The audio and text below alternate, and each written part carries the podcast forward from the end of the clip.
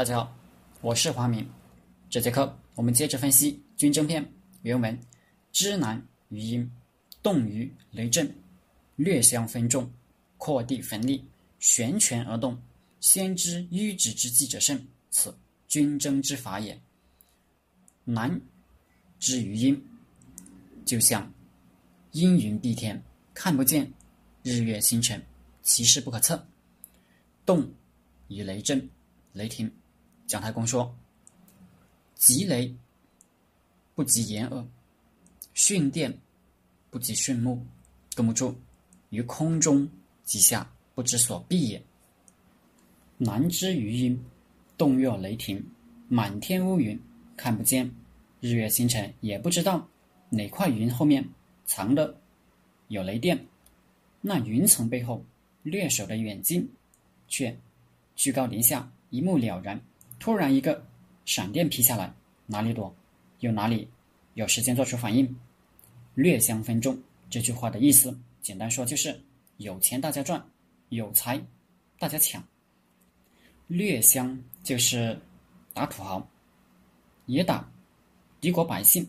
到了敌国下乡去抢，抢什么？粮食、物资、鸡、鸭、猪、羊、牛马。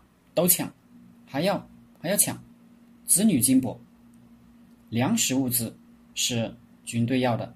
孙子不是说了吗？这叫因粮于敌，故智将务食于敌。食敌一中，当无二十中；鸡肝一担，当无二十担。子女金帛是将士们抢来自己分的，钱财分给大家，奴隶和女人。也分给大家，分众就是要分出去，分别去的意思，是要人人都有机会去下乡抢东西，没什么危险，又有油水，这样的美差不能交给一支部队单独去干，要人人有机会参与，大家发财。抢劫是古代战争的潜规则，也是重要的激励。这是军队的丑恶面。凡是军纪好、秋毫无犯的，那是有，那是政治上有大志的，把老百姓已经预设为自己的子民，要保护，预备未来统治他们。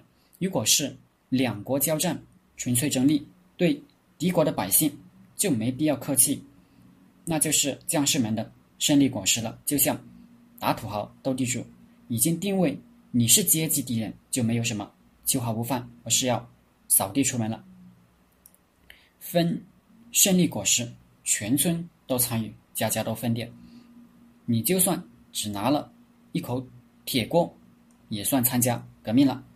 中国和北方匈奴打了两千多年的仗，北方民族下来作战，抢掠是唯一的目的。既然大家跟你出来抢，抢的机会和战利品的分配，一定要。公平合理，否则抢掠团伙、分赃不均，会反目成仇的，军心就垮了。而历代战乱时期的名将都是在分赃上特别公平的。怎么做到公平呢？这很难，因为每个人都有不公平的错觉，都觉得自己吃亏了，所以公平根本就不存在。有将领就想出一个办法，我自己。一分不取，我只拿皇上赏赐的战场上抢来的，全部你们分，那就谁也没话说了。战争有两种性质，一种是侵侵略或者说是侵略，一种是伐，比如北伐或诸葛亮九伐中原，性质也是伐。侵略就是争利、抢东西、抢地盘。没有准备要推翻你的政权，取而代之就是抢掠利益或打的你跟我和亲向我进贡，伐就不一样了。伐是有政治目的的，伐就是伐木的伐，伐哪里的木？伐你宗庙社稷的木，把你宗庙社稷祖灵的树都砍了，夷为平地，把你的政权推翻了，我来做天下。所以伐。是要罚你的政权，罚你的文化，罚你的符号，建立我的政权，我的文，我的符号。文化大革命要去回孔庙，就是政权已经取得了，还要接着罚。历代战乱的时候，盗贼风起，群雄逐鹿。只要你看哪支队伍开始不抢东西了，秋毫无犯了，就是有大志要得天下了。比李自成就开始开始有迎闯王不纳粮的口号，但是他打下北京城之后，又旧病复发，忘了自己是来伐的，不是来清的。大分子女金帛，吴三桂就引清兵入关了。接着说。略相分众，曹操做的很含糊，因敌而制胜也。这真是什么也没说，大概他自己是带兵的，又是丞相，不想给大家说这些。杜佑就做的很具体，敌之相邑聚落，无有守兵，六处财谷易于剽掠，则须分番次第，使众人皆得往也。不可独有所往，则。大小强弱皆欲与敌争利也。只让大家都有机会去，不能抑制部队吃独食，则大小强弱都有积极性。曾国藩说：“将道讲，为将要廉，士兵不懂得学战术高明，但是人人懂得紧盯着钱袋子。将领若贪钱或吃空饷，占大家的便宜。”他就不给你卖命，你若自己廉洁又时常，能让大家得些好处，则个个奋勇跟你杀敌。这里涉及组织的，非正式福利，组织总得有些福利，但正式的福利都是该得的。一旦成为理所应当的，激励效果就差了，甚至养出些惰性来。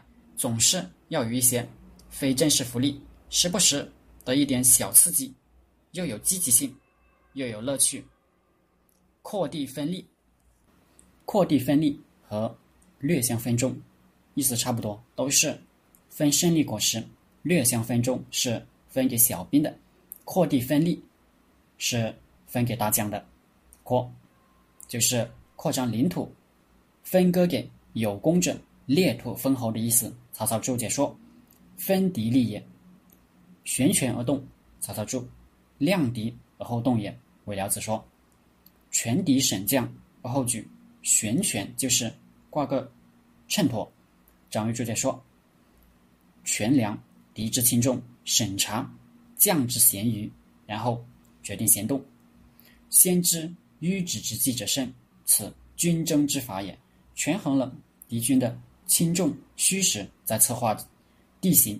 迂直之计就是军争争先的原则了。好了，这节课就和大家分享到这里，大家可以加我的 QQ 微信幺零三二八二四三四二，我们一起讨论读书、创业、企业管理、团队管理、互联网投资。谢谢大家。